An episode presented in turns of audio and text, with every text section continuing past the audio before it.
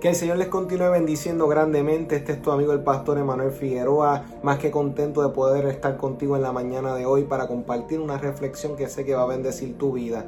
Estoy más que agradecido y mis saludos para la iglesia presbiteriana en Villa Carolina y al pastor Cruz Alberto Negrón por la invitación, por parecerle a bien el poder abrirme este espacio para poder compartir una palabra con ustedes. Y yo quisiera hablarte precisamente en la mañana de hoy, en esta reflexión. ¿Quién dices que es Jesús. Y es interesante porque en Mateo, en los Evangelios, él relata unas escenas que yo quisiera que pudieses contemplarlas por un momento en este espacio que vamos a estar dialogando y en este espacio que vamos a estar conversando precisamente sobre el asunto de poder definir en nuestras vidas quién es Jesús. ¿Sabe? No sé si le ha sucedido a cada uno de ustedes que me estás escuchando y me estás viendo ahora mismo, pero en algún momento de seguro alguien te ha dicho, cuidado con esa persona que no es buena. O mira, sí, júntate con esta persona que es muy buena. Y has tenido una referencia referente a la persona. Pero cuando te acercas y le conoces, es cuando tú compruebas realmente si eso que dijo esta persona es real en cuanto a esta otra. Si de verdad es tan buena como te dijeron o es tan peligrosa como te mencionaron. Pero en qué momento es que se puede definir claramente cuál es la postura que tú vas a tener referente a esa persona cuando le conoces, cuando interactúas con la persona, cuando tienes experiencias con la persona. Y fíjate, Mateo 16 tiene una, una, una narración que es muy crucial y muy importante porque empieza mostrando unos fariseos y unos saduceos, dos grupos representados de gente que tenían conocimiento de las escrituras, tenían un conocimiento de la tradición, tenían un conocimiento referente a cómo Dios se había manifestado en el pasado. Pero entonces están delante de Jesús, están delante de Él. Y sin embargo, la postura de ellos es, si tú quieres que creamos en ti, danos señal. Si tú quieres que creamos en ti, danos una evidencia. Y en nuestra vida, en nuestro corazón, en un tiempo en donde vivimos en un mundo y en un Puerto Rico, que hay tanta tensión, que hay tanta preocupación, la gente lo primero que dicen, Dios, mándame una señal, Dios, mándame un, una, un, un mensaje que yo pueda saber dónde estás parado con todo esto, que yo estaré bien, que mi familia estará bien. Todo el mundo entramos en unos espacios en donde queremos que Dios compruebe su existencia, su poder, su cuidado, bajo los términos que nosotros le queremos establecer. Sin embargo, Jesús no quiso caer en esa postura, no quiso caer en ese juego. Y les dice a ellos, la única evidencia que van a tener es Jonás estando tres días en el vientre de aquel pez. Y lo que estaba dando a simbolismo es él estando muerto por tres días y resucitar. O sea que la señal por excelencia de que nada puede controlar ni domar, ni aun el poder de la misma muerte. El propósito del Dios divino es está en ese preciso momento en la promesa y en la palabra y en la fidelidad de Dios que está siendo evidenciada y le diría a ellos, no es suficiente con que conozcan mucha palabrería. Hay una experiencia que les hace falta a ustedes pasar. Hay una experiencia de un evento que tiene que darse, que es el que va a concretizar que todo lo que yo estoy diciendo es verdad. Y nosotros tenemos que volver a replantearnos, porque en el momento en que llevamos tiempo en los rituales, en, los cultos, en los servicios, en exponiéndonos a la palabra, nuestros corazones tienden a caer en un tipo de rutina, en un tipo de acomodo, en donde Dios ya no es suficiente en la forma en cómo trabaja y le queremos exigir que se manifieste de otra forma. Pero detrás de todo esto muchas veces lo que se esconde es la incredulidad. Y hay algo que debemos ir a Jesús, acercarnos a Jesús para poder ser transformado y es ser liberado de un espíritu de incredulidad. Un espíritu de incredulidad se basa en que pone límites a la experiencia de Dios en su vida porque quiere que Dios trabaje las cosas a su manera, a su forma. Y cuando sutilmente vamos viendo y dejamos que este sentimiento se apodere de nuestra vida, fácilmente lo que hacemos es decir, Dios, bájate tú, que me entrono yo. Queremos que nuestro yo, que nuestra experiencia, que nuestra interpretación sea la ley. Y Jesús no se tardó mucho contendiendo con ellos. Les dijo, aquí no hay fe, aquí no hay, aquí ustedes no están creyendo. Se conocen la ley, pero no conocen de quién habla la ley.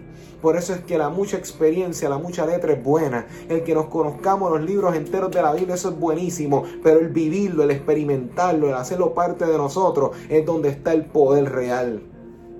Jesús no se detuvo mucho tiempo ahí, porque escrito está en la palabra que Dios busca fe y que sin fe es imposible agradar a Dios. Porque muchas veces queremos que Dios se detenga a explicarnos las cosas, el por qué perdí a este familiar, por qué llegó esta enfermedad, por qué esto no se va, por qué esta infección no se va del mundo tan rápidamente, por qué la economía no se mejora y podemos tener 15 objeciones, pero Dios está buscando personas que en medio de su realidad puedan creerle a Dios y empezar a caminar sabiendo que aunque se ve oscuro, mientras van dando pasos firme se van acercando a un propósito de bendición para ellos, para su familia, para su comunidad, para su lugar de trabajo. Pero tenemos que empezar nuevamente a dar el lugar a Jesús donde está en la revelación escrita y la revelación experimentada que está buscando hacer en nosotros. Y sería crucial y sería importante porque Jesús corta la conversación y se va. Porque es triste que cuando más nos familiarizamos, pensemos que ya nos hemos, hemos hecho, hemos controlado a Dios. Y Dios no puede ser domado, Dios no puede ser controlado. Pero sí podemos estar seguros de algo, que el amor de Dios que sobrepasa todo entendimiento, aunque sus caminos no son mis caminos y sus pensamientos no son mis pensamientos, Él tiene unos pensamientos que son de continuo bien y no de mal. Jesús se iría de ese lugar para reunirse con sus discípulos y sus discípulos estarían en aquel lugar y parafraseando la conversación, Jesús llegaría a preguntarles a ellos y más bien que preguntarles, decirles, tengan cuidado con la levadura de los fariseos y de los saduceos. Eh, no estamos hablando de cualquier persona, estamos hablando de personas que conocen las escrituras. Pero sin embargo, Él le dijo, tengan mucho cuidado. Yo tengo que saber cuáles son las influencias que están entrando a mi vida. Cuáles son las voces que yo estoy escuchando. Porque muchas veces el querer estar informado nos expone a estar mal informados. Está el error de estar desinformado, pero está el peligro de estar mal informado. Cuando no buscamos información en la vida, carecemos de una información. Estamos desinformados. Pero en el trayecto de la vida, a veces nos ponemos a investigar y a buscar y a querer conocer todas las opiniones a y por haber.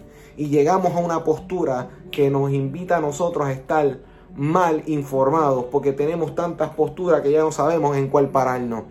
Y entonces Jesús le dice, tienen y deben tener mucho cuidado en que cuando tú vivas la vida y tengas tus experiencias de alegría, de dolor, tus curiosidades, de conocer la vida, de explorar, de tomar decisiones en la vida, yo tengo que estar bien claro que tengo que tener cuidado cuál es la levadura con la cual yo quiero aplicar a mi masa para que se infle. Porque en este caso Jesús le decía, no apliquen esa levadura porque va a dañar lo que se está formando. Lo que yo les quiero traer a ustedes cae en peligro de dañarse, de corromperse.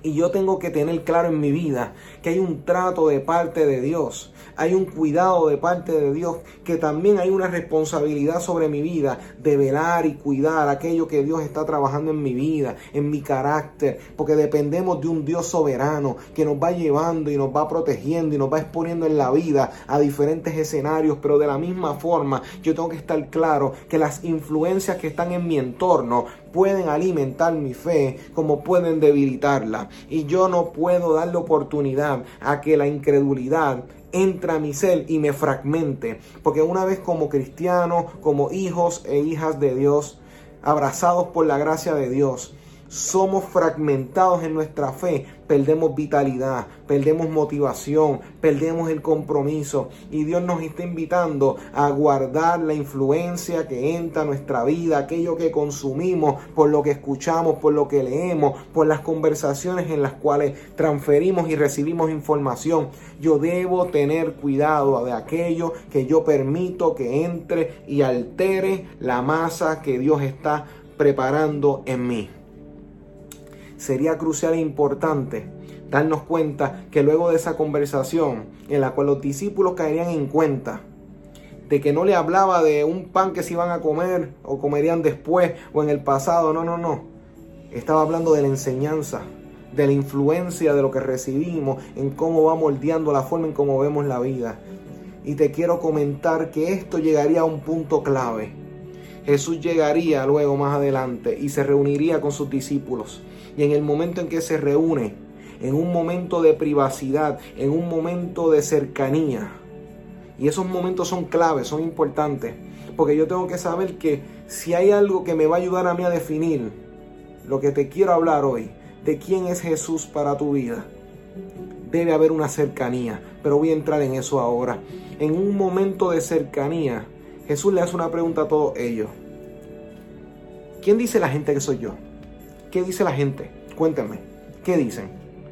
Y uno diría, bueno, unos dicen que tú eres Juan el Bautista resucitado. Otro día, no, no, otros dicen que tú eres un profeta, tú eres Elías. Y por ahí seguirían nombrando otros profetas, un mensajero de parte de Dios. Muy bonito, cierto. Pero cuando a ti te preguntan quién es Jesús, tú que me estás escuchando, quién Él es para ti, ah, él es un maestro de vida, oh, él es un buen filósofo, él fue un gran judío de su época. Pero sin embargo, la gente tendrá su opinión referente a Jesús. Y eso es una etapa de la vida. ¿Qué es lo que la gente dice referente a algo? Cuando tú vas a comprar un artículo por internet, tú buscas las referencias que dicen de este producto. Cuando tú vas a ver una película, tú miras los reviews las críticas que dice la gente de esto. ¿Por qué? Porque de esa forma tú vas teniendo una idea de lo que estás entrando, de lo que estás comprando. Pero Jesús lleva la pregunta un paso más hacia adelante. Qué bueno. Ahora, ¿quiénes dicen ustedes que soy yo? Voy a repetir. Eh, ah, dicen que soy Juan, dicen que soy Elías. Perfecto. ¿Quién ustedes dicen que yo soy? Y esa es la pregunta que Jesús pone sobre el tintero en nuestra vida, que pone sobre la mesa. ¿Quién respondemos nosotros que es Él? Porque esa pregunta no es fácil y no es una pregunta trivial. De esa pregunta y de la contestación que tú des, tú que me escuchas, dependen muchas cosas. Porque si Él es un buen maestro, como buen maestro tomará sus consejos, lo escucharás tomarás lo que entiendes para el momento de la vida y seguirás. Pero si caemos en la respuesta que le dio Pedro, tú eres el Mesías, tú eres el Hijo de Dios. Ya ahí la cosa no es tan trivial, porque ahora estamos hablando no tan solo de un mensajero, estamos hablando de aquel que tiene más poder sobre la realidad, sobre el entorno y sobre mi vida que meramente una persona que solamente me puede dar palabras bonitas para, para yo tomar decisiones o sentirme bien. El Cristo del cual Pedro define, sobre el cual la revelación tomaría lugar, es crucial porque en este tiempo, en un tiempo donde la gente está en ansiedad y en depresión, el, lo que yo responda de Cristo me puede elevar y me puede levantar como lo que yo vea de manera trivial puede tener un efecto o ningún efecto alguno, dependiendo en donde yo me pare en la respuesta que yo dé esa pregunta. Pero Pedro no decide limitarse a lo que la tradición dice, lo que las personas en el entorno decían. Él decide abrazar la experiencia, la revelación. Y Jesús lo que contesta es, eso no te lo dijo nadie, eso te lo reveló mi Padre. Eso te lo reveló. Y tenemos que pasar de una etapa de lo que yo aprendo, de lo que me dicen y de lo que yo puedo eh, experimentar en revelación cuando yo tengo esos espacios de intimidad con Dios. Y esos espacios de intimidad son cruciales porque yo los experimento cuando me expongo a la oración, cuando reflexiono en la palabra, cuando sirvo a los demás en amor. Entonces yo me abro a una experiencia mucho más mayor que un egoísta, una del yo, una de lo que en mi intelecto puede aguantar o abarcar y lo que no, pues para afuera, sino que yo me abro a algo mucho más grande que yo, que está atado al amor, a la misericordia y que me muestra a mí que entonces lo que Dios tiene para mi vida es algo mucho más cercano, porque si la revelación se materializó, se hizo carne, se hizo sangre, entonces hay un Dios que te ama, hay un Dios que está pendiente a ti, que tu existencia no es trivial, que los eventos de tu vida podrán haber sido difíciles, pero hay un Dios que tiene un plan de amor, de restauración y de transformación. Pero la pregunta es, ¿qué tú respondes en el día de hoy? Ahora mismo hoy es un día donde tu corazón puede abrirse a la realidad de que Dios tiene un cuidado y abre y extiende sus manos constantemente y dejándote saber a través de estas palabras que hay un tiempo de Dios para ti donde se pueden eh, sanar las relaciones, donde se puede transformar tu corazón, donde aquello que tú no puedes vencer a través de la revelación, pueden haber cambios en tu vida, que puedes ser una persona completamente diferente por la revelación de Cristo Jesús, de Dios mismo hecho hombre. Por eso es que es importante en el día de hoy que esta palabra te la puedas llevar muy de cerca al corazón y que te hagas la pregunta, ¿dónde yo me paro con Dios hoy? Desde el Génesis 1, la pregunta a Adán y a Eva era, ¿dónde estás? ¿Dónde yo estoy parado con Dios? Cuando Cristo me pregunta a mí, ¿quién tú dices que yo soy? En mi futuro, hacia las decisiones que voy a tomar, ¿quién es Jesús en medio de estas decisiones? En medio de, de las dificultades de la vida, ¿quién es Jesús? Lo que tú definas cambia completamente tu realidad. Así que hoy iglesia, te quiero compartir y dejarte con esta palabra. Y permítame hacer una oración. Que el Señor nos siga guiando constantemente, llevándonos a un mayor entendimiento de quién es Él. Y si ahora mismo del público que está escuchando esta palabra, estás delante de esta pregunta, tómala muy en serio. Reflexiona en ella y toma una decisión y di hoy y responde quién es Jesús. Y de lo que tú defines o definas, vive tu vida conforme a la revelación. Permítame orar. Eterno Dios, gracias te doy por la revelación y el mérito de Jesucristo en este tiempo y en este día. Yo clamo porque tu gracia, tu favor y tu amor arrope a cada persona, aunque hay una distancia ahora mismo entre las personas y yo. En ti no hay distancias. Conecta, sana, transforma, renueva, conforma el deseo de tu corazón. Que tu gracia y tu favor les bendiga en cada situación, en cada experiencia. Sé tú renovando, sé tú sanando y sé tú mostrándoles a cada persona lo cerca que estás, de que tú eres amor. Y el amor, Dios, nos consume y nos transforma y nos renueva. Que tú sanes al que esté en confusión, que tú sanes sus emociones de toda experiencia del pasado y le permitas llegar a una claridad en su vida y en su corazón. En Cristo Jesús. Amén. Gracias a cada uno de ustedes por su tiempo. Gracias por este espacio. Que la paz y la bendición de Dios sea con cada uno de ustedes. Dios les continúe bendiciendo.